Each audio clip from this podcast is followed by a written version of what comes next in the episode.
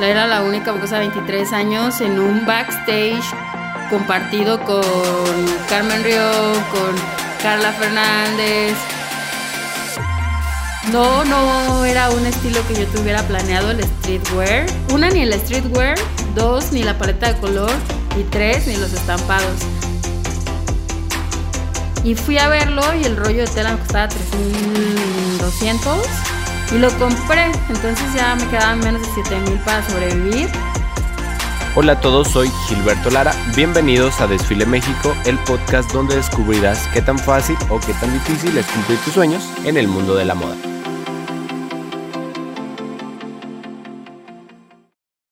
El día de hoy tenemos en este primer episodio el honor de presentar a una de las personas que más admiro como persona y también profesionalmente. Y ella es Melissa Umbalista, es la fundadora de la firma Melissa Umbalista México, de aquí originaria de, de Guadalajara, y es directora creativa de la marca de calzado Pay de Limón. ¿Cómo estás, Melissa? Hola, Gil. Muy bien, gracias. Muy emocionada de pertenecer al al primer episodio de este, de este podcast. Muy bien, Melissa, nos gustaría que, para nosotros también pues es un placer, que nos platicaras tu experiencia y lo que has hecho pues en la industria de, la moda y pues profesionalmente que nos platiques un poquito de, todo este proceso con, con las marcas, pues que has hecho un poquito y si nos puedes hacer ese favorzote de platicarnos. Bueno, este, pues soy Melissa, tengo 26 años de, de edad, soy mexicana, me encanta ser mexicana, obviamente. Y pues en la industria de la moda como tal tengo tres años eh, en todo esto que, que tenga que ver con el diseño y con mi firma de autor. Entonces, eh, durante estos tres años he tenido el honor y la gracia y todo lo, todo lo bueno, ahora sí, de conocer personas y estar en lugares gracias a, mi firma. Eh, estuve en el Fashion Week de Guatemala, fue una semana que hubo de, moda en Guatemala, con diseñadores como Ángel Grave, en el 2018, fue en el 2018. Yo tenía un año con, con mi proyecto. Y en el 2017 yo tenía seis meses con mi proyecto, seis meses recién cumplidos. También este, estuve invitada en el Eco Fashion Fest con diseñadores que yo admiraba muchísimo, como Carla Fernández y Carmen Rión. Me acuerdo súper bien que fue mi primera presentación este, en un desfile. Yo ni siquiera sabía cómo era un backstage este, real. Vaya, porque en, la universidad había tenido... Eh, una idea y había estado como en, en pasarelas, pero de universidad, que no es lo mismo cuando estudias y cuando sales al mundo real y cuando estás con personas de la industria que son súper intimidantes. Para mí era algo muy intimidante porque yo era la única mocosa ahí de 23 años tenía. Era la única mocosa de 23 años en un backstage compartido con Carmen Río, con Carla Fernández, eh, también estuvo Alejandra Rao, creo, que ella también es de aquí de Guadalajara. Y pues eran personas que ya tienen más de 10 años en la, en la industria. Entonces ese fue como mi primer acercamiento. Estuve ahí en el Eco Fashion Fest como una propuesta nueva, muy nueva, porque yo tenía seis meses. Eh, y hice una colaboración con una marca alemana que se llama Careballs. Fue ahí en el Eco Fashion Fest con, donde me di a, conocer. Y este, gracias al Eco Fashion Fest fui como escalando. Eh, me invitaron, de ahí se dieron cuenta que, que existía. y me invitaron al Fashion Week de Guatemala, una persona muy, muy influyente de aquí de, no es mexicana, es de Panamá y allá estuve ya con Ángel Grave, con otros diseñadores de Panamá, Costa Rica, y yo era la única mexicana y la única mujer. Entonces estuvo muy interesante. También ah, otra cosa que también nunca se me va a olvidar y que estuvo padrísima esa experiencia fue la es un, un evento que se llamaba Minuta, que se llama, se llamaba, creo que se llamó Minuta, de Modarte. Y estaban convocando diseñadores también emergentes mexicanos que tuvieron una propuesta interesante para mostrársela a un diseñador que se llama Walter Rodríguez, que es de Brasil. Y expuse un escaparate de una semana completa en el conjunto de las artes escénicas, en el conjunto Santander. Y estuvo muy, muy, muy, muy, muy interesante. Fueron otros de los logros que, que, he tenido. Y bueno, entre estos tres logros he tenido, pues, eh, post, uh, algunas páginas de revistas como Cavolta, este, SKS Magazine. Estuve en una revista eh, impresa de Estados Unidos que se llama One for One Magazine, eh, en una página compartida con Supreme y otra marca que se llama, era Supreme y Kenzo. Y hablaban del streetwear mexicano. Entonces fue una editorial muy interesante. Y Styler México también me publicó, Factory México también me publicó.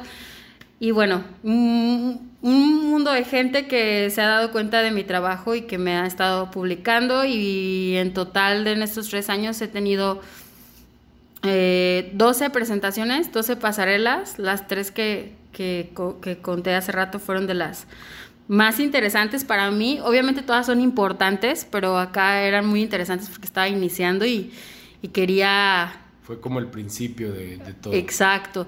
Ya las otras sí fueron como un poco más de seguridad, eran eventos con otros diseñadores, una eh, fue el cierre de mi, de mi cápsula y cosas así, un poquito más, ahora sí que más normales para mí.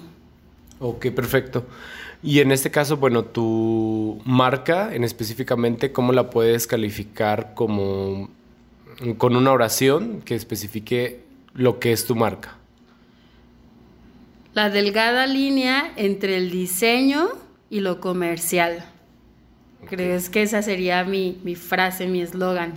Ok, muy bien. ¿Y tú cuando estabas pequeño, o sea, cuando eras una niña, ¿sabías ya que querías ser diseñadora o en qué momento de tu vida supiste que, que ibas a ser diseñadora, que ibas a tener tu marca? ¿Lo soñaste? ¿Se dio en específicamente? Platícame un poquito más como de esa parte para que la gente se pueda dar cuenta de, que a veces de repente queremos algo, pero el destino nos tiene otra cosa planeada.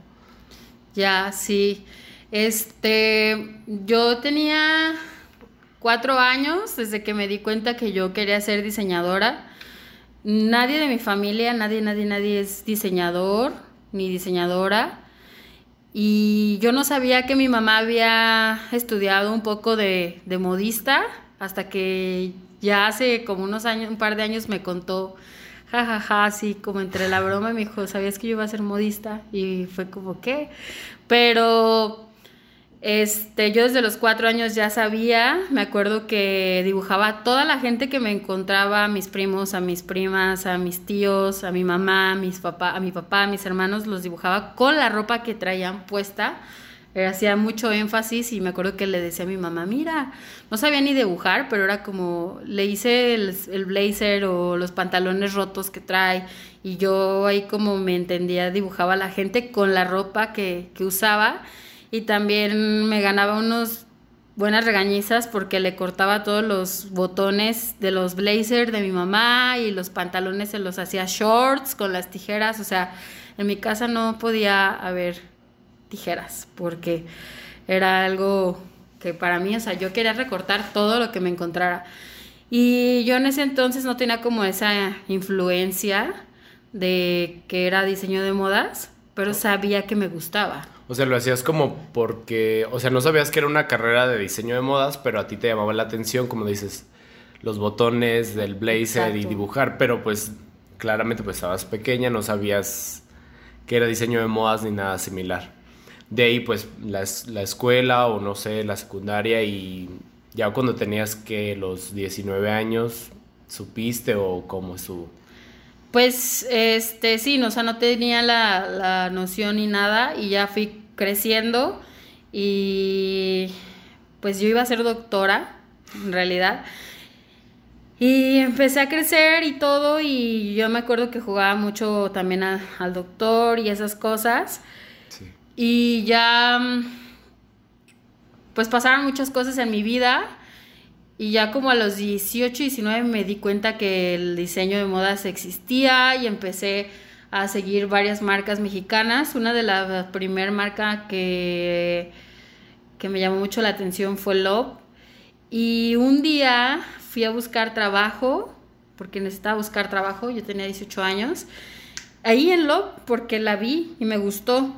Y fui, me dieron trabajo y fue ahí cuando dije, aquí voy a saber si realmente soy buena para esto, porque yo tenía mucho miedo de no ser buena para lo que, lo que quería, que era ser diseñadora.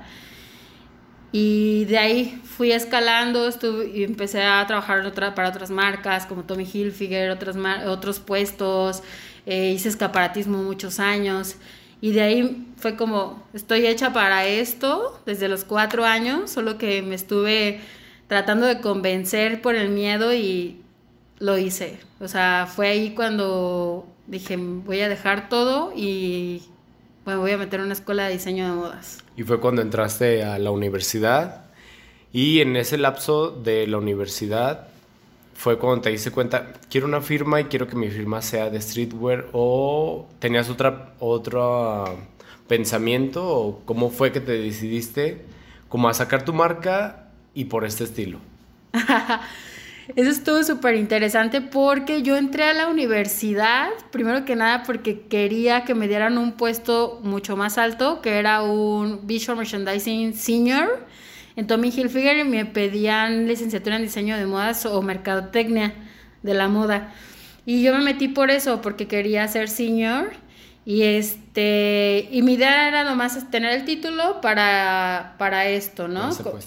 Y este y después empecé a conocer más de moda y todo y después yo quería hacer styling, eh, me encantaba hacer styling y, y, yo quería trabajar en una revista y esa era mi idea y ya como en tercer semestre hice unas prendas para una amiga mía, este, que iba a ser una, iba a haber una fiesta y yo le hice un look y de ahí me di cuenta que a la gente le gustó mucho lo que hacía, pero ya tratándose de lo de streetwear y todo eso, me da mucha risa porque yo era mega minimalista, o sea, mi, estilo de hecho todavía se ve a veces muy monocromático, soy muy minimalista yo para ciertas cosas y todo lo que diseñaba en la universidad era minimalista, eh, la paleta de color, los cortes, eh, lo, todo, todo, todo era minimalista. O sea, yo estaba traumada con lo minimalista. Yo no podía meter estampados ni colores amarillos, o sea, cero esperanza que tú me vieras ahí ilustrando con amarillo y naranja. O sea, todos mis charpa, que eran negro, gris, nudes, y metía, si acaso, a veces unos terracota. Entonces, este, no, no era un estilo que yo tuviera planeado el streetwear una, ni el streetwear, dos, ni la paleta de color, y tres, ni los estampados.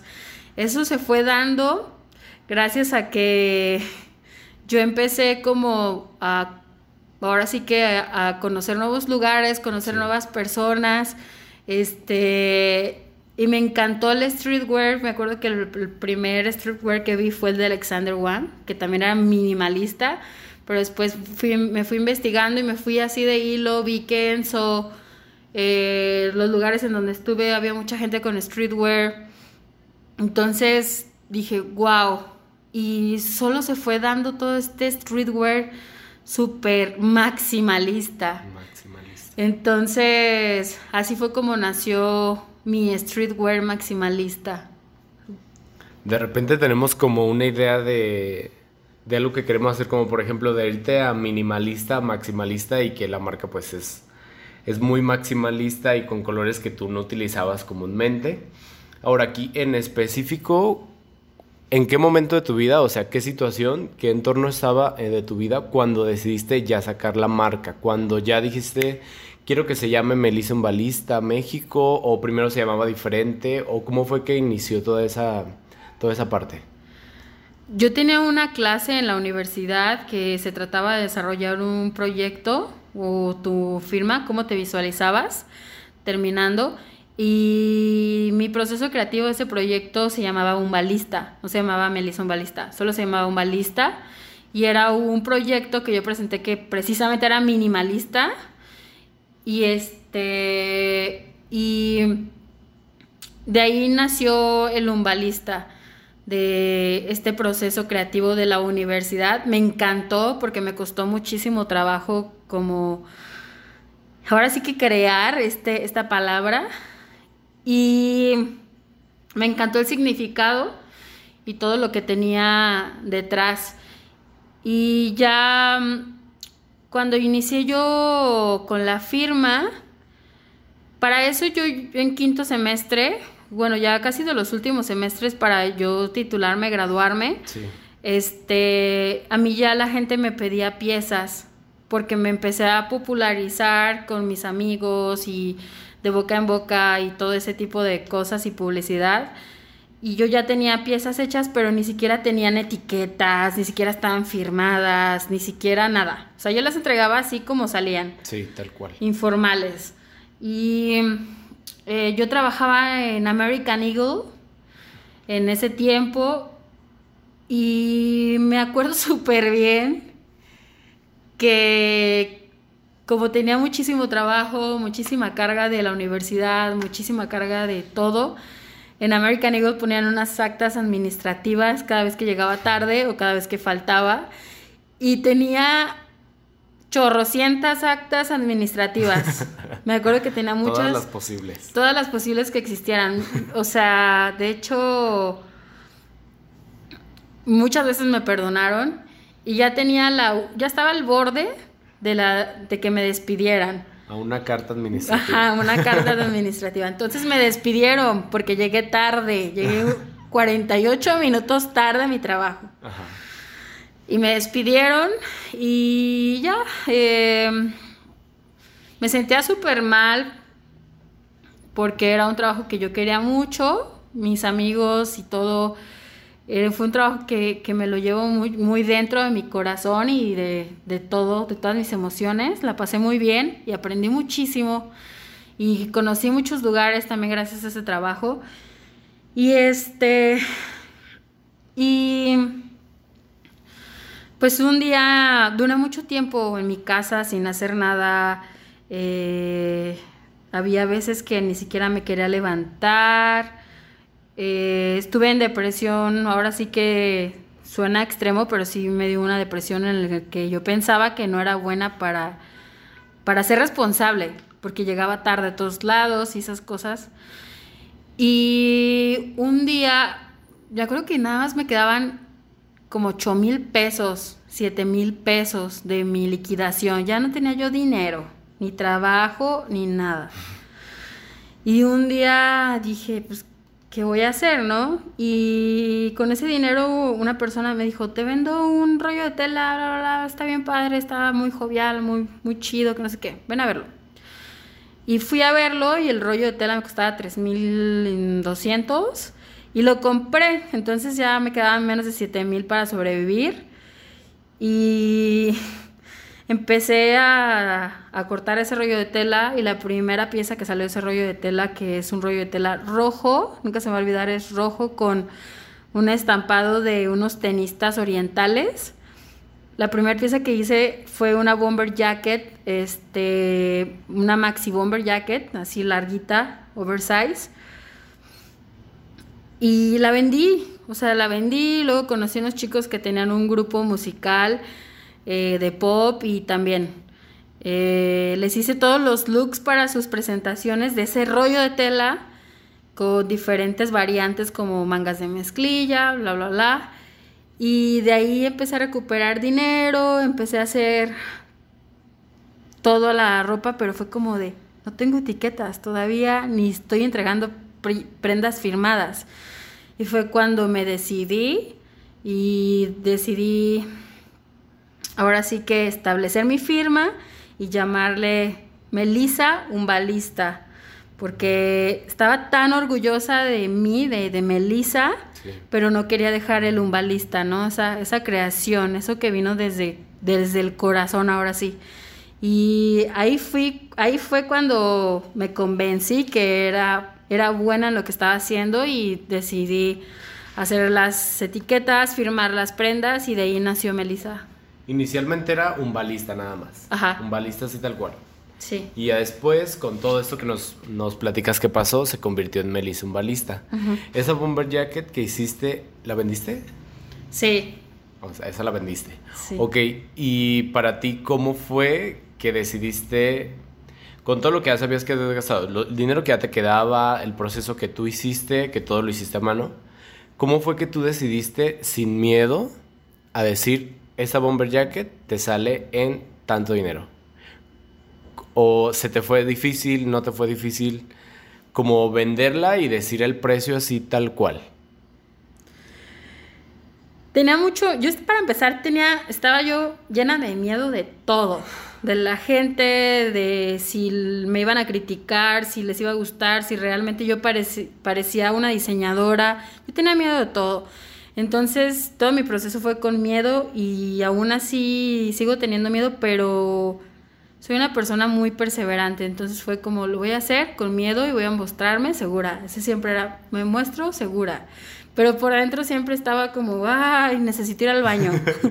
entonces, este, para definir los costos, el costo de esa bomber eh, jacket, de esa pieza, empecé a stalkear un montón de diseñadores emergentes y me empecé a dar cuenta que sus prendas eran de 5 mil, 7 mil, 8 mil y dije, wow.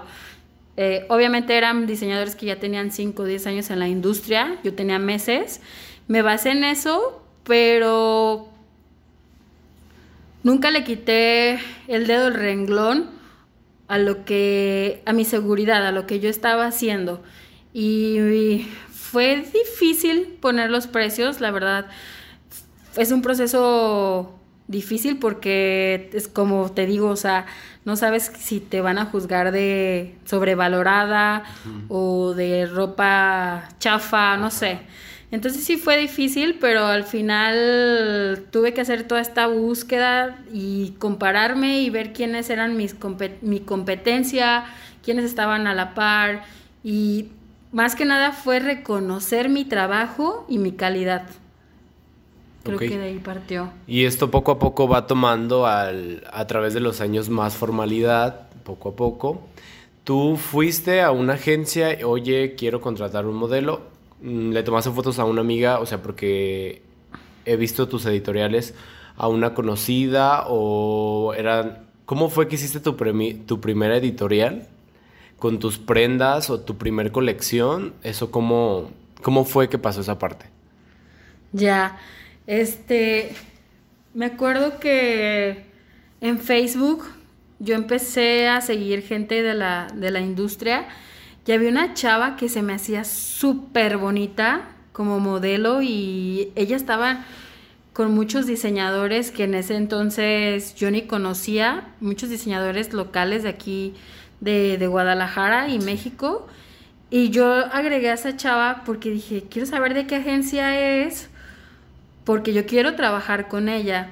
Y me acuerdo que yo le mandé un, mensaje por inbox. Obviamente le iba a pagar. Y pues me bateó. O sea, ¿y tú qué haces? ¿Tú quién eres? No.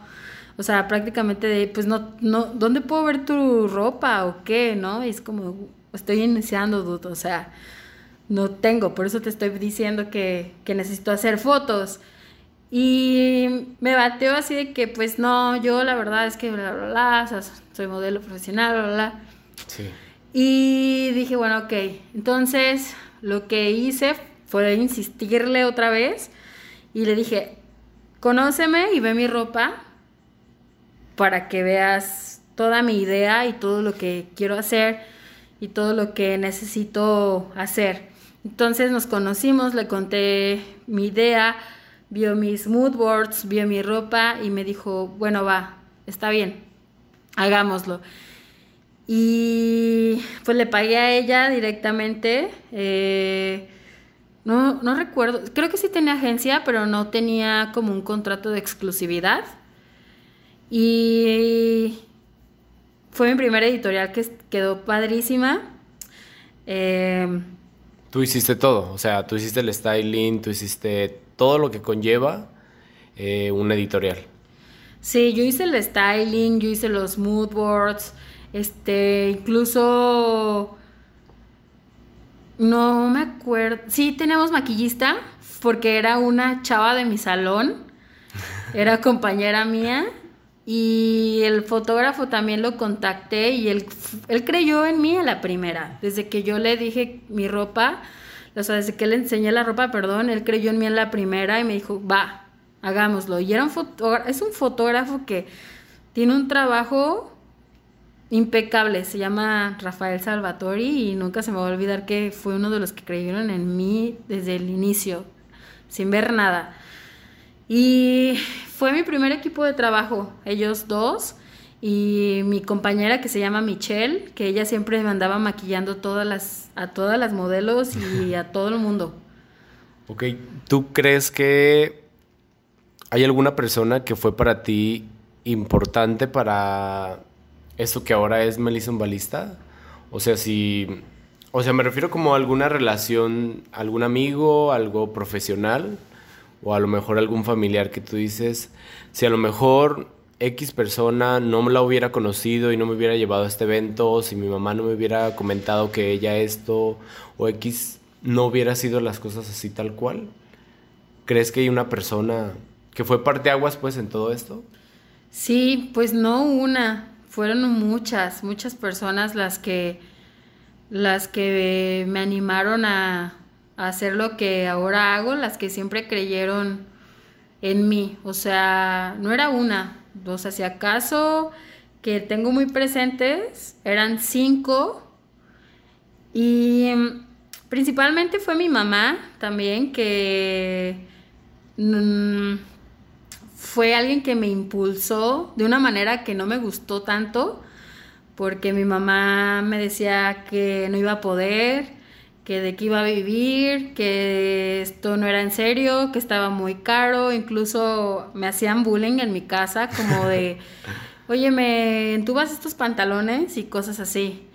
Entonces, mi mamá de esta manera me retó a ver qué tan buena eres, a ver si es cierto, a ver si vives de esto, a ver si vives donde quieres de esto. Entonces, es una de las personas que la tengo muy presente en en todo lo que hago.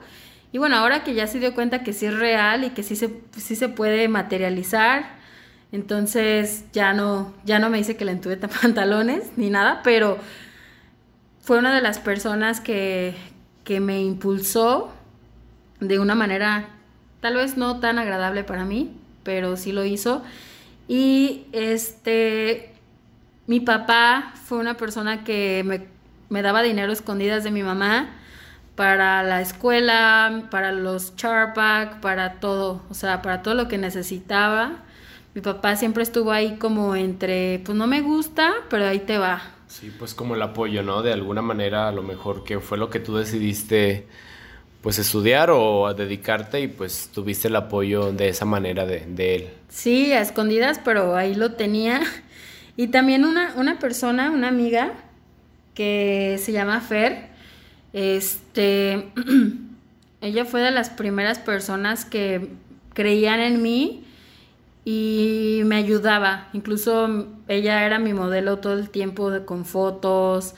Este, una de las personas que me decía, me pasaba como contactos, contactos lugares, eh, siempre estaba muy al pendiente de mi proyecto y siempre me decía, es que sí puedes, es que yo sé que en dos años y tres años te voy a ver, o sea, súper top, porque yo me tiraba al suelo, ¿eh? De que no, no puedo, este, no, ¿cómo crees? No soy buena, ¿qué no estás viendo? Adidas, Yoji Yamamoto, eh, Public School, o sea, yo me comparaba con, o sea, no con cualquiera, yo me comparaba con grandísimos, entonces me tiraba al suelo, me tiraba al suelo a llorar.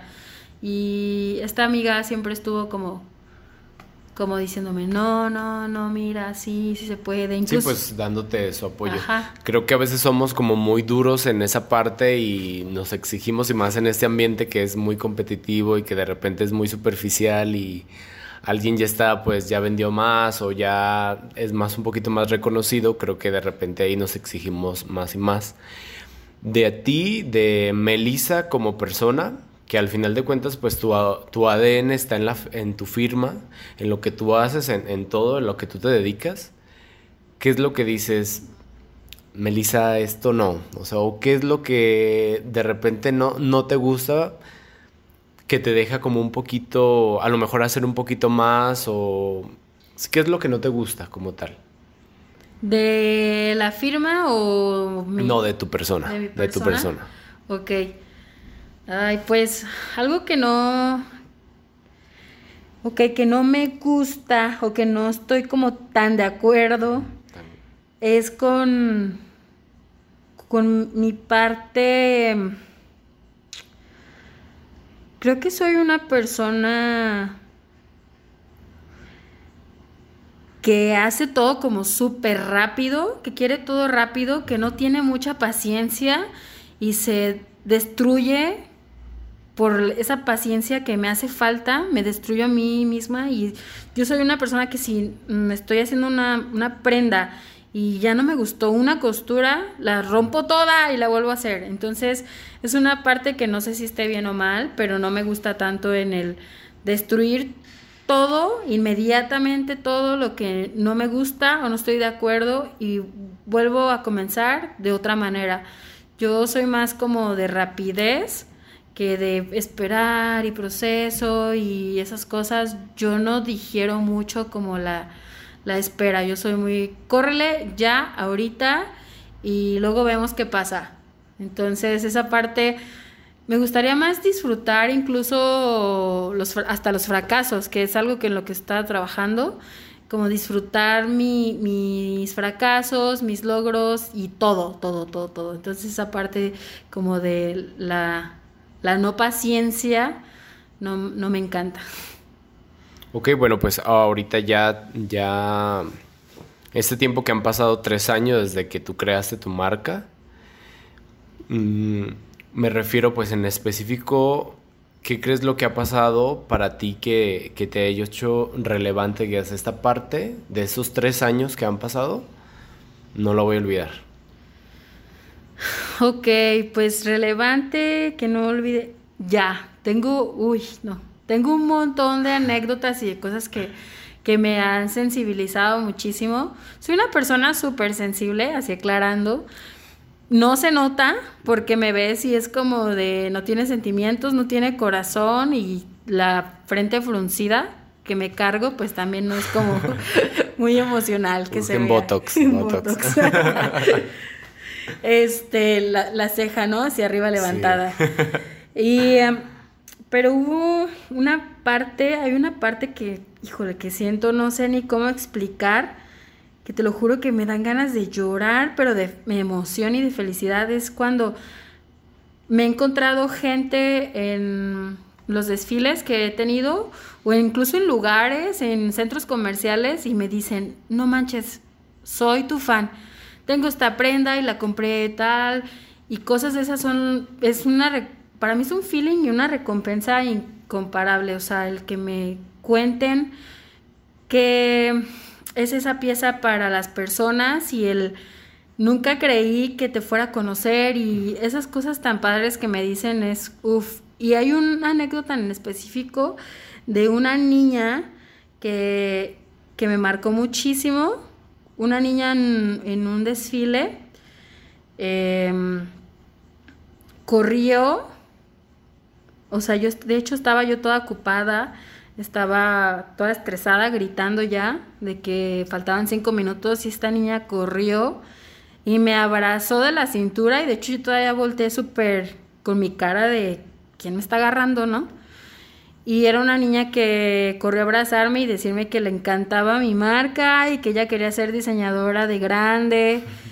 Y me empezó a decir todo, todo lo que quería hacer y le dijo, o sea, me dijo todo lo que ella quería hacer de grande, que le encantaba la marca, que ella quería usar mi chamarra ese día. Y ella así abrazándome de la, de la cintura y me decía, no te vayas y que no sé qué. Y yo estaba como, ay no, te lo juro que es algo que, que nunca se me va a olvidar, que la niña pidió hasta permiso para entrar al backstage, no sé cómo le hizo, pero iba con la mamá. Y ellos, la mamá estaba de espectadora em, porque era mamá de una modelo. Y esa niña sí, o sea, me conmovió mucho lo que me dijo, pero es una de las, de las mayores recompensas que siempre me llevo. Ok, ¿qué es lo como lo que más te ha marcado pues en este lapso? La admiración se podría decir, aparte de, una niña que te vea como un ejemplo, ¿no? Ok, ¿y cómo ves tú a, tu marca, a Melissa Umbalista, en cinco años? Uy. ¿Tú qué esperas de ella? ¿Qué quieres hacer? ¿Qué no quieres hacer? ¿Cómo la ves en cinco años? Pues espero todo, o sea, espero todo de ella, cosas buenas y malas, las espero. De hecho, tengo, hoy más que nunca, tengo los brazos como súper abiertos a todo, a lo bueno y a lo malo. Y en cinco años me veo, yo me veo en Nueva York. En cinco años ya me veo en un Fashion Week de Nueva York, yo ya me veo en en emergentes, en diseñadores mexicanos, en notas internacionales, pero principalmente yo me veo vendiendo, incluso viviendo en Nueva York de, de Melissa y también veo a Melissa mucho más fuerte, mucho más consolidada y, mucho más, se podría decir que ahora sí como mucho más imponente, o sea, independientemente del diseño, como este ADN, como este empoderamiento a todos mis seguidores y a mis clientes, eh, de, a cada uno, ¿sabes? Entonces, yo así me veo. Ok, o sea, te ves ya como en otro nivel. Eh, al principio tú eras minimalista. Ahorita tienes una marca que es de calle y que es maximalista. Ajá. ¿Ha pasado por tu mente o podría ser una posibilidad que tú tengas, se podría decir como pues otra marca o a lo mejor una línea que sea minimalista? Sí, de hecho lo intenté, eh, en el 2019 lo intenté con unas piezas. Eh, fue un kimono gris, satinado y una falda beige súper larga, y hice este mix and match del maximalismo o este streetwear con, estas piezas minimalistas y me encantó. Fue como mi, mi prueba piloto y claro, estoy de hecho haciendo estas pruebas de mix and match como te cuento y sí, hay un 98% de probabilidad de que un día de estos tenga una línea streetwear, maybe, pero con un ADN mega maximalista. Ok. Digo, minimalista. Sí, minimalista. ok, Melissa, y bueno, de repente, yo que soy estudiante de diseño de modas, de repente a mí me gustaría, yo quiero hacer esto, me gustaría hacer esto, o quiero iniciar ese proyecto, pero como tú lo platicaste al principio, eh, de repente es muy complicado vencer el miedo, vencer esas cuestiones. Entonces, a mí me gustaría que nos regalaras un consejo, bueno, pues si puedes más, pues mucho mejor, ¿verdad? De las personas que quieren emprender o que quieren iniciar un proyecto de lo que sea. O sea, de lo que sea me refiero específicamente en este ambiente que es de moda, que tú les puedas regalar un consejo de, desde cómo es el ambiente, desde cómo te la pasaste tú, qué cosas sí hay que tomarse en serio, qué cosas no, porque creo que de repente aquí en ese ambiente nos dejamos llevar mucho, a lo mejor por la emoción, por el momento, ahí está la pasarela y lo que tú quieras. Pero tener bien los pies en, la tierra, tú ahorita, en estos momentos, vives de Melissa Balista. O sea, todos sus gastos, todo lo que tú quieras, sale de Melissa Balista. Entonces, que las personas que quieren hacer algún proyecto, mm, pues en específico, que les digas qué hacer, qué no hacer, o sea, para que todo salga como al 100 o lo mejor posible, que les digas, te vas a topar esto, puede ser que esto, que sea como el, mejor consejo que tú le puedas dar a, o lo que te hubiera gustado escuchar a Melissa cuando iba iniciando. Mm, pues en mi experiencia, ahora sí que más que un consejo, yo hablo de experiencias y de cosas que me han pasado. Este, yo creo que primero que nada, o más bien antes de todo, es creer en ti. Y creer en ti no hablo de decir, este, sí, soy bien chingón o chingona o sí, em, sí puedo hacerlo. No, creer en ti, pero de verdad. O sea, ya esto me refiero a, a dejar todo lo que tienes que dejar, todas esas comodidades, darle un giro 360 a tu vida si es necesario para ir por eso que quieres. O sea, creer en ti real, no nomás decirlo, sino hacerlo. Yo creo que va por ahí y ser auténtico, auténtica, dejar de, de, agradar, de querer agradar a todos, a todo el mundo. Eso no va a pasar. No vamos a agradarle a, a todo el mundo. Pero cuando eres auténtico o auténtica y crees en ti, el cómo se da solo. Es siempre tener el qué, qué quiero, qué sí quiero, no el qué no quiero, sino el qué sí quiero. Y sobre eso, el cómo se va a ir presentando, porque en tu cabeza está el qué sí quieres. Entonces, creo que va por ahí la clave de, de iniciar y otra de las cosas que también me gustaría hablar es el iniciar y no dejarlo para el domingo, para el lunes o como la dieta. En, el, en enero, en enero inició la dieta, en enero inició el proyecto. Es hoy, o sea, ahora y ahorita. Y no es el como, es que no tengo dinero, es que no sé hacerlo, es que no, quitarte todas las eh, excusas que tienes que te está este, el miedo regalando y iniciarlo hoy. Es ahora, hoy o nunca.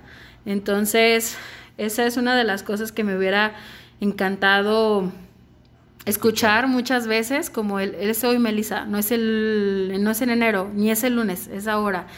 Y de las cosas que si no me funcionaron mucho, pues sería como el ser tímida o tener esta inseguridad. No soy tímida, de hecho soy muy extrovertida, pero sí, eh, sí tenía esta inseguridad de, ¿les gustará lo que estoy haciendo? O el también hacer cosas que nomás me gustaban a mí y no voltear a ver como hacia, hacia afuera, lo que la gente quería ver, lo que la gente quería usar. Eh, fueron las cosas que no me funcionaron, eso lo entendí ya después de unos meses, no me costó tanto trabajo, pero sí, yo creo que para iniciar cualquier cosa es ahora, ahorita, y el creer en ti no es decir, sí, sí creo, sino hacerlo, es sí creo y lo voy a hacer, hoy y ahorita. Sí, pues tomar la, decisión al momento de, lo que tú quieres hacer. Ok, Melissa, bueno, ahorita ya tiene rato tu marca. ¿Cómo le haces tú?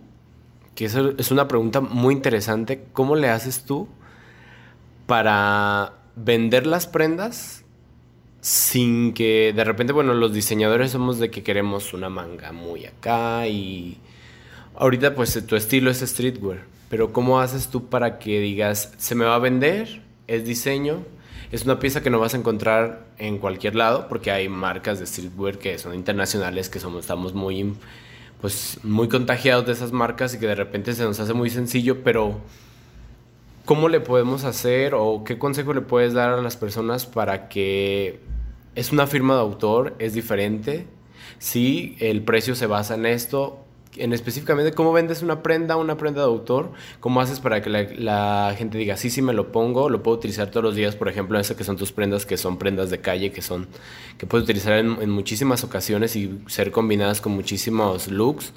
¿Cómo tú le haces para bajar esa información? Porque bueno, tú sí haces que el cliente lo compre como tal y toda esa cuestión y, y que te compren varias piezas. O sea, no es como de repente diseñadores de lujo que compran un vestido lo guardan y lo tienen. No, Melissa es calle, Melissa es todos los días, me lo puedo poner, me lo puedo llevar al gym, entonces me lo puedo poner para la escuela, para toda ocasión. ¿Cómo, cómo haces eso tú para, para vender ese producto que tú quieras vender, pero que sea diferente a comparación con todos los otros productos que ya existen? Ya. Sí, tú te refieres como que mis piezas ya están predeterminadas, no es como de que voy a ir a que me tomen medidas y tal vez puedo como, como alterar tal manga, tal cosa, no sé. Este, pues, primero que nada me, me baso, siempre, siempre es de ley, en el tiempo en el que estoy viviendo, en el que estamos viviendo, en el tiempo, en el lugar y en lo que está sucediendo. Es decir, todos mis diseños tienen que ver con, eh, no sé, hoy, octubre 2020, qué clima hay, qué está sucediendo, estamos en una pandemia, eh, qué necesitamos. Yo creo que el diseño, para mí el diseño no es un arte, para mí el diseño es funcional, para mí el diseño es hacer, crear algo funcional o recrear algo que funcione para la vida diaria. Entonces, este, yo lo que hago es ser consciente de dónde estoy, de quiénes son mis clientes, de quiénes quiero que, sean mis clientes y proponer. Yo propongo a la gente que le gusta, padrísimo, a la gente que no le gusta, pues hay muchísimas opciones de, de compra, pero siempre trato de proponer basándome en lo que se necesita, en lo que ahora sí todo ya existe, o sea, no soy el hilo negro de nada, todo ya, ya existe, pero... Que eso es muy importante, porque de repente cuando iniciamos algo queremos que sea algo que no existe, que sea algo original, que sea algo que creado por X, o sea, algo, una propuesta, que sí, o sea, la idea como diseñador siempre es crear una propuesta, pues muy interesante lo que tú estás diciendo, eh, en específico que, que es como recrearlo. Y eso del lo negro me parece algo muy interesante que comentas. Sí, yo siempre he estado consciente y estuve consciente de que todo ya existe, pero la idea de un diseñador, de lo que sea, es recrear o crear funcionabilidad. Y yo propongo diseño y propongo estampados y hablo de algo de lo que está pasando más que más que toda esta recreación y todo este, este rollo, yo hablo de algo. Y la gente que se siente inspirada, la gente que se siente este, identificada conmigo, pues es la gente que me compra y me sigue. Y pues nada, o sea, en eso me baso, en la comodidad, en lo que está sucediendo, en el tiempo y que sea funcional y que sean estas piezas 4x4, yo así las llamo, estas piezas que tienen calidad y que las vas a poder tener años en tu closet si las, si las mantienes bien y que las vas a poder utilizar para ir a una fiesta, para ir al antro, para ir a una cena, para ir al cine y si la quieres usar con pijama también se va a ver con pijama. Entonces me baso en un estilo de vida de una persona como yo, una persona multitasker, una persona que le gusta verse bien, una persona que le gusta lo trendy, una persona que le gusta este, llamar la atención, porque así es Melissa, es, o sea, es de ley que si te paras con un look de Melissa en un lugar, vas a llamar la atención. Entonces me baso en esto, en lo que, en lo que es. Y ya, o sea, creo que por ahí va, que y ese es mi, diferen, mi diferenciador, perdón, el, o mi plus, el ser quien eres o quien quieres ser, siempre y en todos lados. Ok, y siendo de autor las piezas las hacen que sean piezas más exclusivas, que sí son prendas que puedes utilizar, como tú lo acabas de mencionar, 4x4. ¿Cuántas piezas haces de, por ejemplo, de un look ¿Cuántas piezas haces tú? de un look, eh, bueno, más bien por pieza, ¿no? De piezas. De una pieza, ¿cuántas sacas, por ejemplo? Ah, ok. De un modelo. De, un, modelo, este, por lo regular son 30 piezas. Ahorita que ya empecé a ser un poquito más reconocida, ya le aumentamos a 42. Y estoy entre los entre las 25 a 42 piezas por, por modelo y no más. No he rebasado las 50 por modelo por cuestiones de diseño de autor y prendas exclusivas y todo lo que viene en mi, en mi ADN. Entonces, hasta ahorita mi tope, bueno, mi rango es de 20, 25, 20 ya no, 25 a 42 piezas. Ok. Y esas 25 o 42, las que decías hacer de X pieza, ¿las haces tú? No, o sea, yo, yo, yo, personalmente. Sí, tú, tú, tú como tal. no. Este, tenemos un pequeño taller que está con personas súper interesantes, súper talentosas, que se encargan de cortar, que se encargan de, de confeccionar y de hacer todos los detalles posibles. Por lo regular yo me encargo de patronar y de hacer las muestras de cómo deben de quedar y dar toda la información de, una ficha técnica por pieza y estar este, revisando el control de calidad prácticamente, pero no, no todo lo hago yo. Tengo un equipo súper talentoso y súper bien hecho que, que me ayuda a que estas 42 piezas sean posibles. Ok, bueno, pues muy padre lo fashion, que se aprende de autor, toda esta cuestión. Pero platícanos que tu experiencia al crear un equipo, que me imagino que no lo creaste ayer o antier, ese equipo que te lleva, que te ayuda a hacer las costuras, que te entiende ya como Melissa, porque de repente yo quiero expresar algo en una prenda y yo hice ya la, la muestra y X lo que tú quieras, pero a lo mejor mi equipo no lo entendió. ¿Cómo tú llevaste a cabo ese control? Que control de calidad creo que es como que lo más importante porque pues son de autores, una diseñadora, o sea, todo conlleva. ¿Cómo fue que llegaste a este punto ahora a tres años de tu marca? Que ya ahorita te acabas de expresar y dices, es un equipo que talentoso que me apoya muchísimo. ¿Cómo fue ese proceso que ahora tú dices esas palabras y no que de repente, bueno, pues eh, me apoyan en esta cuestión, te, te, expresaste muy bien de ellos, o sea, ¿Cómo fue que formaste ese equipo que ahora pues te hace fuerte? Híjole, pues lo fui formando con muchísimo fracaso. La verdad es que este, primero me ayudaba una sola señora que me acuerdo que le tenía que llevar piezas a destajo a su casa. Era una señora que tenía una máquina, una over y una recta y una overlock. No me acuerdo. No, tenía solo dos máquinas, no me acuerdo bien. Y entre ella y yo nos aventábamos todo ahí en su casa este, y después empezó a crecer la producción y yo fui a un taller de tres costureras, de tres señoras que no me entendían nada y me acuerdo que estaba yo súper enojadísima, ¿sabes? Porque me echaron a perder un montón de tela y fui fui formándolo mediante fracaso y pérdidas de dinero y de tiempo y frustración. Me acuerdo que yo hasta chillaba, lloraba de que ¿por qué no me entienden? Es que ¿por qué no lo pueden hacer como yo quiero? Y ahorita pues me topé con una persona que tiene, tiene también una, marca y empezamos a, entendernos y a, montar estas piezas. Eh, junto con un equipo, como, como les cuento, de, costureras y de cortadores, en el que para mí creo que ha sido como la buena comunicación y el trabajo muy relajado, un ambiente demasiado amigable, o sea, un ambiente demasiado... Siempre hay jerarquías, eso es... En todos lados. En todos lados, pero en mi punto de vista o en mi vida lo que me ha funcionado siempre es estar por igual con todos y ser un equipo y que cada quien saque lo mejor que, que puede en su área.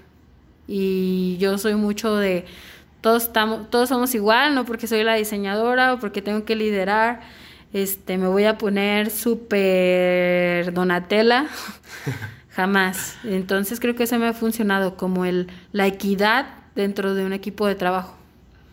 Ok, entonces aquí sería como la perseverancia. En todo lo que me has platicado en el transcurso de este podcast, me has dicho perseverancia, constancia y pues tener la valentía de querer hacer lo que tú quieres y dedicarte a eso. Ahorita actualmente tu última colección, este, ¿cuál, era el nombre que tenía? ¿Y va a sacar alguna nueva en, este, en lo que resta del año o ya para el próximo año va a haber piezas nuevas? La última cápsula se llama Mundo Feliz o Happy World por Melissa Balista y es una happy face o una, una sonrisita, una carita amarilla. Y esta habla del mundo feliz. La verdad es que es algo sarcástico y habla como de este rollo que se empezó a utilizar mucho como de las redes sociales, los influencers y que sí, vida muy padre y que fotos muy chidas, Instagram. Y ahora sí como dice Maluma, muy lindo en Instagram lo que posteas, pero pues que no es la realidad, ¿no? Este, de eso se trata, de un mundo feliz falso. Y sí, tengo, estoy trabajando ahorita con una colaboración con una cantante que se llama Lady K. Eh, estamos haciendo una cápsula que sale en noviembre, o sea, el siguiente mes, noviembre del 2020, que estamos esperando que abarque hasta el 2021 con diferentes volúmenes, volumen 1, 2 y 3. Eh, va a salir el volumen 1 en noviembre y se llama conmigo la suerte, no les puedo platicar más, pero sí habla de que nosotros mismos somos nuestra propia suerte y que somos irreemplazables, aunque digan que sí somos reemplazables, yo no lo creo. Cada quien es una cada quien es un mundito, cada quien es un granito de arena diferente. Entonces, conmigo la suerte está súper interesante y les va a encantar. ¿Y ya tienes en qué día va a salir de noviembre? Pues este, hay un, rango, una posibilidad de que salga del 10 al 17 de noviembre. Ah, ok. Muy bien. Entonces, y bueno, para poder ver la colección, para poder acceder a ella, por ejemplo, si queremos comprar las piezas, ¿dónde podemos conseguirlas? O sea, por tu página de Instagram, ¿cómo es tu página de Instagram? O sea, ¿cuál es el nombre de tu página de Instagram? Este, mi cuenta es eh, Melisa con doble S guion bajo Umbalista, U-M-B de bueno, A-L-I-S-T-A-M-X. Este, y se van a poder comprar mediante una plataforma shop online que se llama Espacio Mexicano. Este, posiblemente también se puedan comprar en el punto de Hilario México en León, Guanajuato. Y casi siempre todas las compras son online eh, también hacemos envíos a todo México e incluso hemos hecho envíos a Estados Unidos también. Y también pueden visitarme ahorita donde tengo la exposición de, algunas piezas eh, cerca del Hospital Country 2000 en Guadalajara, Jalisco, con, con cita. Ok, ahí si queremos, por ejemplo, ahorita que chequemos tu página, si queremos alguna pieza que nos gustaría, podemos asistir ahí para, para poderla comprar y pues podernosla medir y toda esta cuestión. Ok, Melissa, ¿te gustaría a ti agregar algo más, algo más que nos quieras compartir eh, referente a toda este, esta plática que hemos tenido tan agradable sobre el proceso de tu marca y pues, sobre todo pues de tu persona, de cómo te sentiste en este lapso? Este sí, me gustaría recordarles o hacerles un recordatorio a todas las personas que, que quieren hacer algo nuevo, que es hoy, que es ahorita y que el no puedes, no debes, no eres, solo existe para las personas que, que no quieren ser, que realmente no quieren estar ahí y solo eso, recordarles que se visualicen, que, lo, que no lo piensen tanto, que se atrevan y que si tienen miedo, que lo hagan con miedo. Y es todo. Pero que lo hagan. Pero que lo hagan, hazlo. Ok, Melissa, bueno, para nosotros es, fue un placer tenernos a, a tener esta entrevista contigo tan agradable y bueno, que de verdad nos hayas comentado desde tu corazón todo lo que nos compartiste de la experiencia al montar tu marca y pues es un placer para nosotros este, haberte tenido aquí. Gracias de verdad por querer saber acerca de lo que hago, de quién soy y estoy muy contenta y muy agradecida. Muchas gracias. Muy bien, Melissa, muchas gracias a ti. Amigos, se termina este primer episodio con Melissa Balista. Comparte este podcast con todos aquellos que les pueda interesar descubrir más acerca de la moda y síguenos en nuestras plataformas Spotify e Instagram como Desfila México, el podcast.